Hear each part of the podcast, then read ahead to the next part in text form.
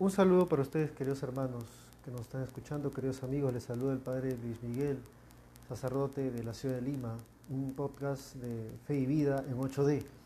Como siempre reitero que aquellos que se, es la primera vez que se encuentran en este podcast y que escuchan este podcast o los anteriores, es bueno saber el título ¿no? de, de este podcast, Teología en 8D, Fe y Vida en 8D, perdón.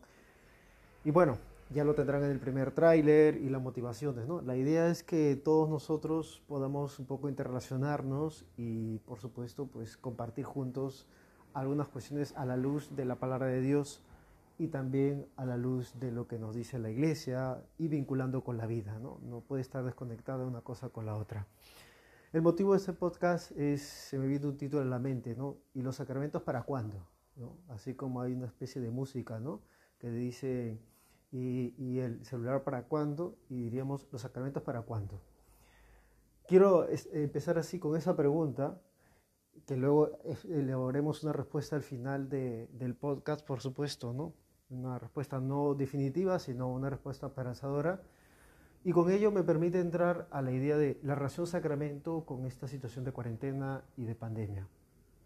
Una cosa es la celebración de los sacramentos en tiempo de cuarentena, aislamiento social que nos pide el gobierno, nuestro gobierno del Perú.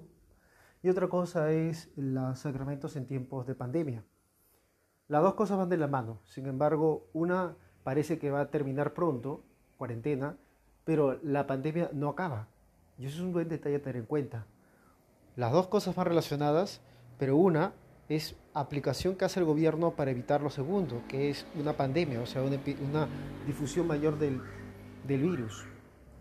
Y lo segundo va a darse, se sigue dando hasta que no haya una vacuna, hasta que haya una solución definitiva, así se levante o no el tiempo de la cuarentena.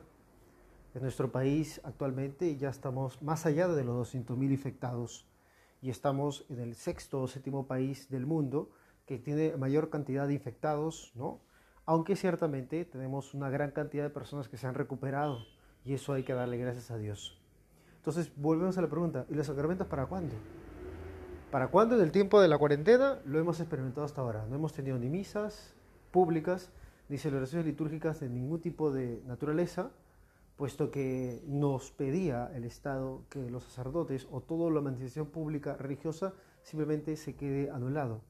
O, mejor dicho, no se dé nada. Lo que hemos hecho es unas celebraciones litúrgicas virtuales, ¿no? La misa como tal y algunas celebraciones litúrgicas de la palabra u otros sacramentales, ¿no? La adoración al Santísimo y también actos de piedad como el rezo del Santo Rosario. Esto hasta ahora el tiempo de la cuarentena. Y de hecho no ha habido ninguna manifestación más que algún atisbo en algunas otras regiones del Perú de sacar en procesión a una virgen o de sacar a procesión al Corpus Christi. Pero en la ciudad de Lima se prefirió no mantener ningún tipo de esas realidades para evitar cualquier tipo de contagio. Por tanto, durante este tiempo lo único que hemos hecho es conformarnos solamente con las celebraciones virtuales. Unas celebraciones que ciertamente no sustituyen en ningún momento las celebraciones presenciales.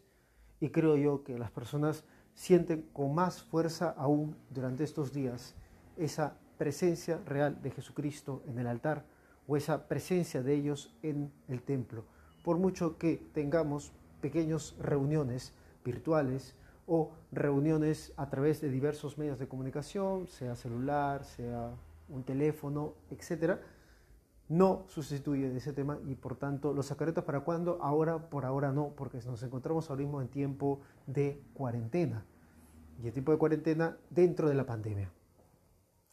Por supuesto que hay cosas que pueden darse de urgencia, como toda realidad, cuando la salvación del alma se encuentra en peligro, cuando se encuentra bordeando lo que sería justamente las cuestiones de, la fe, entonces es ahí cuando tenemos que apelar justamente a la realidad de que el sacerdote tiene que acudir, sea al sacramento de unción de los enfermos, sea al sacramento de la confesión, o en todo caso eh, un viático para acompañar al enfermo en su último momento antes de acabar ¿no? su tiempo de existencia aquí en la tierra. Son sacramentos últimos ¿no? que se suelen dar. En ese sentido son de urgencia y se les ha intentado dar. Por supuesto, no nos olvidemos que hay temas de asistencia social. La pregunta es, Y después de la cuarentena, ¿qué pasará? Después de la cuarentena viene la, sigue la pandemia, pero tendrá otros modos de comportarse o otros modos de poner aplicaciones en la prevención para, para evitar el contagio. Es ahí donde viene justamente lo que debemos esperar con mucha paciencia y con mucha obediencia para que los sacramentos puedan darse de una manera efectiva. Es decir, por parte de nosotros sacerdotes, saber cumplir bien los requisitos, los requerimientos que nos plantee el obispo del lugar, en este caso nuestro arzobispo de Lima, aquí en la ciudad metropolitana, ¿no? Allí sí tendremos que saber ser prudentes, aplicados, ¿no? Pidiendo todas las normativas que creo que van irán en consonancia o de forma semejante con lo que se están pidiendo en los protocolos de seguridad para entrar a un centro comercial, para entrar a, para repartir una, un delivery, etcétera, estamos más o menos en esa misma consonancia, o sea, no, no, no creo que se vaya algo tan lejano. Por supuesto que tenemos otras cuestiones más específicas, porque no somos un centro comercial, ni tampoco somos una tienda de delivery, ¿no? Sin embargo, tenemos que ser muy obedientes tanto con lo que pide el Estado como lo que pide la, la arquidiócesis, o en este caso el obispo del lugar, teniendo en cuenta que tiene que buscar a sus fieles. Ante ello, tenemos que siempre tener la suficiente paciencia, la suficiente prudencia y sobre todo la sabiduría para saber aplicar las realidades que nos piden en los sacramentos.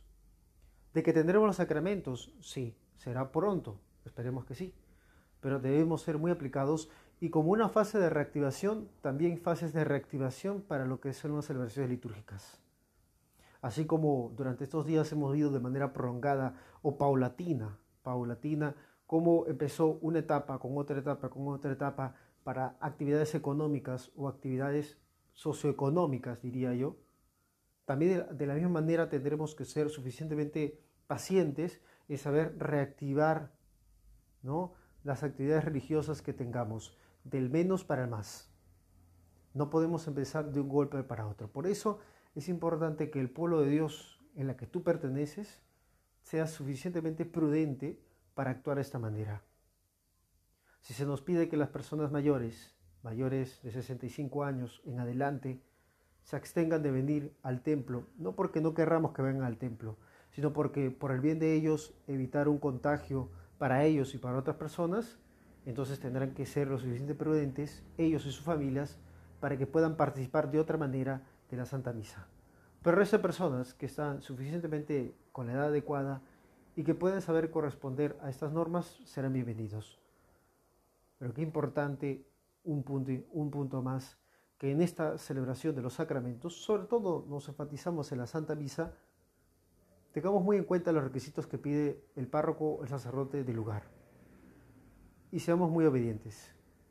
Solo así podremos ganar mucho más para enfrentar este virus que nos ha sorprendido durante ya casi toda la mitad del año. Animarles, ¿no? Y volviendo a la pregunta, ¿los sacramentos para cuándo? ¿Para cuándo? Pronto, muy pronto. Y con los debidos requerimientos. Pero estoy seguro que tú y yo ya estamos muy, como diríamos, muy gozosos o muy ansiosos de saber el día en que nos digan, la iglesia se abre, la misa empieza a celebrarse a tal hora, pueden venir a misa, etc. Estoy seguro que sí. O podrás comulgar a tal hora, o podrás buscar a sacerdote a tal hora o a tal fecha. Estoy seguro que sí. Por eso, ¿los abiertos para cuándo? Te diría la respuesta pronto. Y con esperanza, con mucha esperanza, muy pronto. Hasta ahí lo dejamos, queridos hermanos, en este podcast que lo hemos hecho un poco más largo, sin ningún tipo de corte, y agradecerles como siempre que puedan escucharlo y compartirlo.